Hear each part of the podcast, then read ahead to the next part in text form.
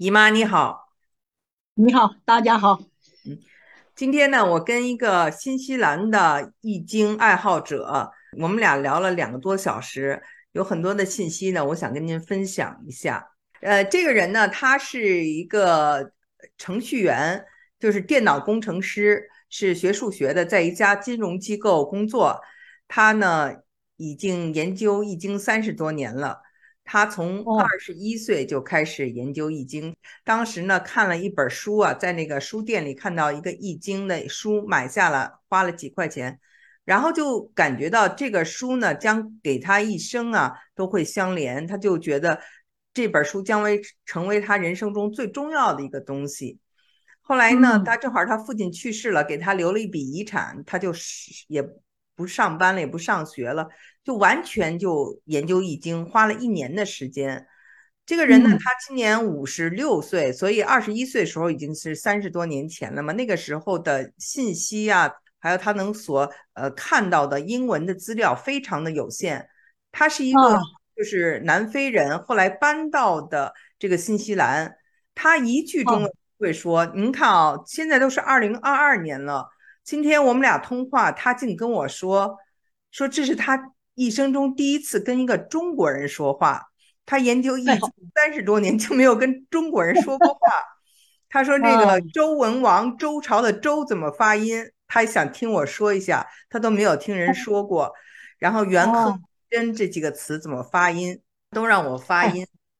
所以我当时就觉得挺奇怪。我说，比如像我们哈，像研研究一个文化，我们可能想到这个文化里来，或者想去跟这儿的人了解哈，呃，说话什么的。”交朋友什么的，他呢说他自己啊是个隐居者，他不爱跟人打交道，他完全就是通过学术研究这种大量的资料。我是他第一个一起聊易经的朋友，其他都没有这个聊过。我不但是他第一个易经朋友，而且我还是第一个说中国话的人，他以前都不认识中国的朋友。所以呢，我听了以后就觉得挺奇怪的，他真是一个隐居者，而且是那种理工男的感觉。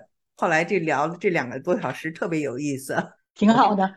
嗯，我跟您说说啊，我说说我们都聊了些什么。首先就是说，我们感觉到同一个感觉，就是我跟他跟您，咱们三个呢，都是想真正的去了解《易经》的真实的意思，因为这个书呢太神秘了，太博大精深了。他就讲呢，他就花很多时间研究象和词，象就是这些 images，词它叫 statements，就是那些文字。说他大量的研究啊，都花这个这个时间，然后就发现太博大了。博大在哪里呢？就发现。我们要学习的东西啊，这个里面涵盖了各种科学，有气象学 （meteorology），然后还有这个考古学 （archaeology），还有人类学 （anthropology）。因为你要了解古代人的习惯嘛、习俗嘛，这是属于人类学的，对吧？还有语言学 （linguistics）。这是甲骨文，甲骨文也跟刚才我们说的考古有关，是吧？甲骨文它到底是什么意思？然后这些语言，这个字儿，它过去古代是什么意思？现在是什么意思？他虽然一个中文不认识，但是他也知道说有些词是同义词，或者有些词呢是借用的。他说这些他都研究出来了，他知道有些词是拿那，就咱俩谈聊过的这有些，比如说这个托字儿啊，呃，他用说。呃，这个比如说这个轮子脱了，他们用那个“说”这个词儿等等，就是说有些借用的他也知道。呃，所以呢，就有这个语言学，我们刚才说了啊，气象学，还有最主要的就是天文学 （astronomy）。天文学以外呢，还有这个星象学 （astrology），就是说什么星座什么有什么特性，这个呢，他觉得也特别的重要。就呃，astronomy 就是天文学呢，是更强调那个星星的这种科学性。Astrology 就是星象学，就更强调说这个星座能给你带来什么运气，带来什么性格，所以这个也是不一样的。我们就数了数啊，就这种不同的学科呀，真的是非常的多，所以到最后就觉得这个东西太博大精深了。有刚才我们说的这种考古学，有气象学，有人类学，有天文学，有星象学，还有哲学，还有历史，还有语言学，还有宗教。还有宇宙学 （cosmology），所以呢，真的每一个人不可能在这个每一个方面都很渊博。你有你的方向，我有我的方向，大家呢侧重点不一样。像咱俩的侧重点呢，比如说我们在这个呃甲骨文，在这个比如说祭祀啊这些传统的这些习俗中，还有这些字中，还有同时我们通过我们女性的潜意识去回归到以前的这个原意中。他就说他一生。就将为《易经》研究而奋斗。他说，他现在虽然在一家金融机构做这个数学模型啊，他只是为了赚钱，但人生的目的就是要研究《易经》。他二十一岁，不是整整一年就没有上学或者是工作，就为了这研究《易经》。他说，他在四十七岁的时候又。整整的，就是花了一年的时间，什么都没干，专门是研究易经。为什么呢？那时候他又有了一笔财产，他把他房子卖了，又赚了一些钱，所以他就潜心研究易经。他就是一个非常安静的人，也不跟外界接触，但是呢，通过他的这种呃对自然科学的热爱来分析易经。他跟我说，他认为那个“朋”字，咱们俩不是商量过这个朋友的“朋”吗？啊，里面经常有彭王啊，他就说这个彭字，他认为就是指着木星，是一个非常吉祥的星星，对周朝人来说非常重要，对周文王也非常的重要。他说周文王几次最后几次说想打那个商朝，把他周围的这些部落的人都聚集在一起了，最后却没打。观天象说木星还没到呢，要等木星，所以呢就又拖了一年还是几年的。他说：“这个呢，就是看观了天象了，这是他的一个看法。再一个呢，就是呃，关于元亨利贞，不是有各式各样的解释吗？非常流行的就解释是元亨利贞就是呃春夏秋冬。他呢就比较支持是春夏秋冬，因为这对他来说他觉得比较好理解。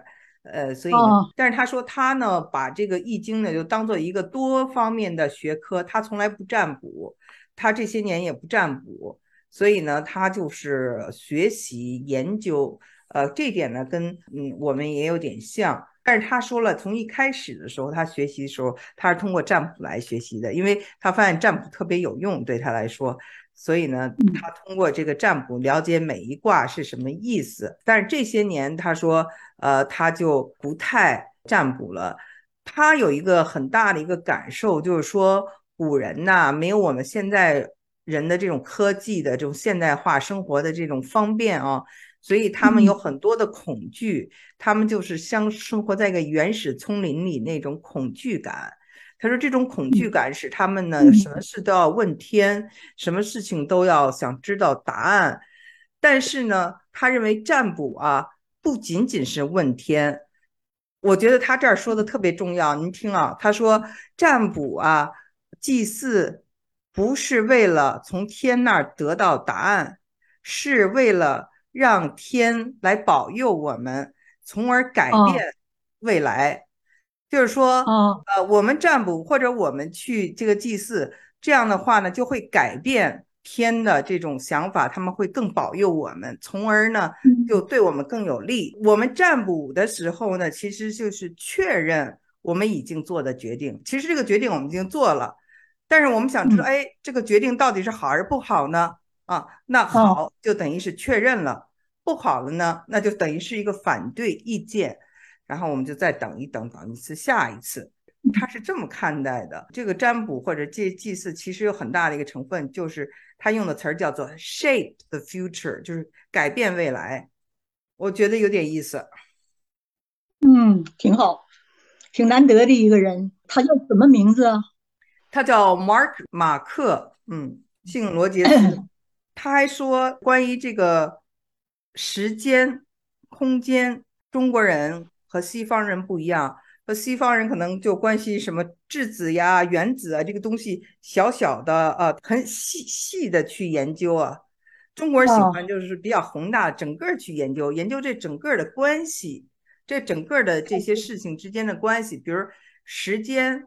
呃，他觉得中国人呢就喜欢研究这个时间的点，比如说，他说我们西方人是研究时间都是互相连着的，呃，这个时间跟接那个时间，呃，这个秒，然后变成这个分，然后变成这个小时，但是他觉得中国人呢是研究这个时间的节奏，就什么时间会发生好事儿，什么时间会发生坏事儿，呃，这是他的另外一个感受。后来我跟他说，他说的这个东西呢，我的这个校友啊，在七十年代美国的一个美国人啊，Berkeley 的一个呃毕业的。呃，名人他就做过这么一个实验，把三百八十四爻的这个数据放在一个数学模型里，确实就呃有一个这个时间的这种走向，然后这个时间就已经准确的预测了罗马帝国的衰亡，还有这个二战的发生啊等等，就是很奇妙的。所以这个呢，我们俩也简单的聊了聊，嗯。他还说呢，就关于我们谈到了鹏，不是还谈到中型吗？老说中型吗？我跟他提出，我说我有时就觉得这个中型是不是就是宇宙的这个运行的一个轨道？呃，上面是天，下面是地，然后呢，我们看这个日月星辰，它的运行的正常的情况下就叫做中型。呃，人就是说，如果也按照这样的规律啊，这样的规矩去生活，按宇宙的规律去生活，也是实行一个中行中道。如果你偏离了这些做人的行为，那你就是小人了。君子都是要中行的，但是从这个宇宙的这种星辰啊、行星的这个运行轨道而引申过来的。那我跟他就交换了我的这个意见，就他跟我想的一样，所以呃，我们俩今天聊的还挺嗨的，嗯，挺好。另外他还说啊，就我们第一卦的这个乾卦啊。第一卦的乾卦不是就讲的是龙吗？啊，那这个龙呢？他说呢，他也认为是天上的一个星象。本身这个龙是想象出来的一个动物，没有这么一个动物在天上看到了这个星座比较像，所以呢，他说，呃，这个星座是什么？他已经做了研究，到时候他会把他的论文发给我看。我说我在这个天文学上非常不懂什么星座什么星座啊，呃，他对这个特别的感兴趣。总而言之，他是一个这种科的人，所以他对科学方面来了解已经花了很多的精力。好，我就跟他分享了您的这个对第十一卦的十和一的正负极。还有关于六阴九阳，六和九这数字在阿拉伯数字里是这个颠倒。他说这里面啊，学的越多，发现里面的巧合就越多。他呢也正在发现，希望能够发现更多的巧合在里面。我们大概就聊了这么多。您好，这是中西文化吧？还是学者层第一次碰撞哈？嗯，比较系统，挺难得的。从古到今吧，有许多外国人对中国感兴趣，从这个地域上啊，从文化上啊，呃，都想了解中国。还有一种就是对中国不太友好的，就想那个同化中国，但是都同化不了，就中国文化太强大了。嗯，对，所以我们是呃半封建半殖民，但我们从来没有被完全的殖民过。我去了一些那些殖民的地方啊，那些人他们没有自尊心，他只认。强和弱，他没有很强的这种文化的认同感和自尊心。对对，你说这个很重要。嗯，就父亲说嘛，历史上哈元元朝就特别歧视汉人。嗯，就把有文化的人就干脆就放到最后，知道吧？歧视文化，但是他最后他时间很短就完事儿了。就是很多这样的想征服中国，征服不了，最后儿他想同化中国，反而被中国同化了。这就是我们的文化悠久，文化站立得住，文化的根儿吧，咱们掌握了，建立这个交流非常好。对，我就想是这样，呃，我们去学西方的数学呀，我们学西方的各种，呃，都好像是我从小必须要学的几何呀，或者是代数啊，或者是数学呀等等啊，所有这些都是西方的体系，对吧？那么我们其实。这样去学，你就看这就是世界的东西，大家都要去学。所以我觉得《易经》也是属于世界的，它只要是一个呃非常的远古的那个时代里的一个呃保存下来的世界的文化的结晶。所以，呃，随着我跟越来越多的人聊天儿，我发现散布在世界各地学习《易经》的人非常多，而且很多西方人。他们在易经研究方面所取得的成绩，甚至比很多已经讲了《易经》很多年的这些国人还要厉害。为什么？因为他真的是把它当做一个科学再去研究，非常的严谨。